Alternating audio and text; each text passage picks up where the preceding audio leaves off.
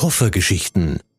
Ein Podcast vom Touriseum Meran zur Sonderausstellung Packen, Schleppen, Rollen. Reisegepäck im Wandel der Zeit.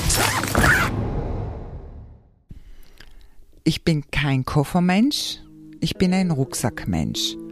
So der Titel dieser Geschichte. Er stammt von Anna Pixner-Bertol, Kunsthistorikerin und Buchautorin, die mit Vorliebe zu Fuß mit leichtem Rucksack unterwegs ist, um Land und Leute kennenzulernen. Das schärft ihr den Blick für die eigene Heimat. Wenn du vom Militärdienst freigehst, dann machen wir zusammen eine Reise. Das sagte ich scherzhaft zu meinen, damals 19 Jahre alten Sohn Much. Etwa drei Monate später schwenkte er freudig den Concedo und fragte, wohin geht die Reise? Wir entschieden uns für Island. Für ihn selbstverständlich mit Rucksack und Zelt. Ich dachte mir, na ja, wenn er mir das zutraut, warum nicht? Also erklärte mir Much, welche Beschaffenheit ein Rucksack haben muss und wie man den richtig trägt. Das war wichtig, denn in unsere Rucksäcke musste viel hinein. Für unsere mehrwöchige Maiwanderung im hohen Norden kam einiges zusammen. Zelt, dicke Daunenschlafsäcke, Isomatten, Kochgeschirr, Gaskocher, Fertiggerichte und natürlich warme Kleidung. Der Wanderführer und das Tagebuch durften genauso wenig fehlen wie die Stirnlampe. Wenn wir am Ende des Tages unsere Rucksäcke auspackten und das Nachtlager aufschlugen, besetzten wir mehrere Quadratkilometer Fläche. Immer wieder war ich erstaunt, was wir alles mitschleppten, wie viel Platz in so einem Rucksack ist. Und zu meiner Überraschung gelang es jeden Morgen, alles wieder zu verstauen, was wir am Abend vorher ausgepackt hatten. Drei Wochen waren wir unterwegs. Der Rucksack war zwar schwer, aber wir wurden von der mystischen Natur Islands und der dortigen Ruhe reich beschenkt. Es fehlte uns an nichts. Und es wurde eine meiner schönsten Reisen. Von da an war ich fast nur noch mit dem Rucksack unterwegs. Mit meiner Rucksackbegeisterung steckte ich auch meinen Mann an. Fortan unternahmen wir zahlreiche Touren, manchmal mit, manchmal ohne Zelt.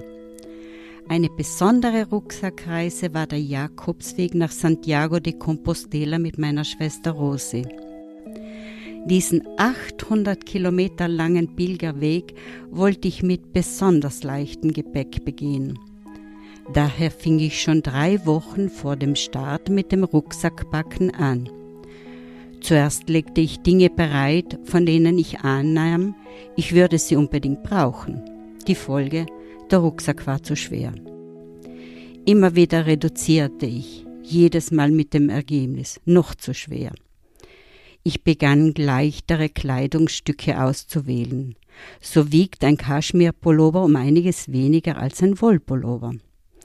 Dann begutachtete ich die Toilettenutensilien und drückte die Tube der Zahnpasta bis auf ein Drittel aus, viertelte die Kernseife, tauschte die Sonnencreme mit einer Mini-Ausgabe aus und ersetzte das dicke Handtuch mit einem kleinen aus Mikrofaser.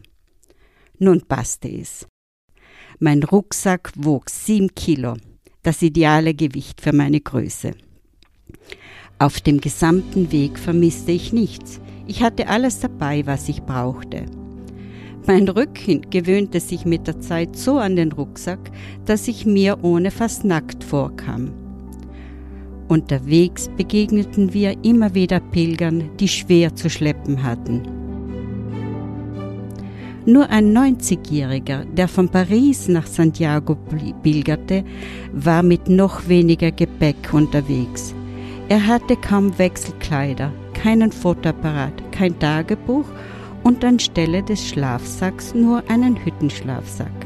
So geht es auch.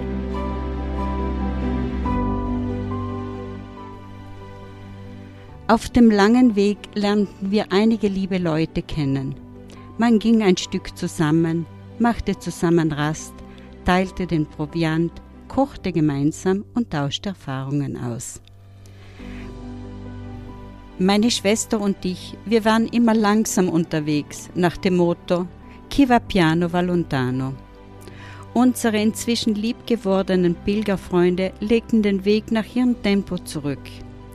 Wenn sie aber an einer Raststätte Halt machten, stellten sie ihre Rucksäcke, die wir inzwischen kannten, vor die Tür, um uns ihre Anwesenheit kundzutun. Die Freude der Wiederbegegnung war immer groß. Somit waren unsere Rucksäcke längst mehr als nur ein notwendiges Gepäckstück. Und so verspüre ich immer dann, wenn ich Menschen mit Rucksäcken begegne, eine Sehnsucht in mir, möchte sofort aufbrechen, irgendwohin, offen zu sein, die Welt ein bisschen besser kennenzulernen und somit auch mich.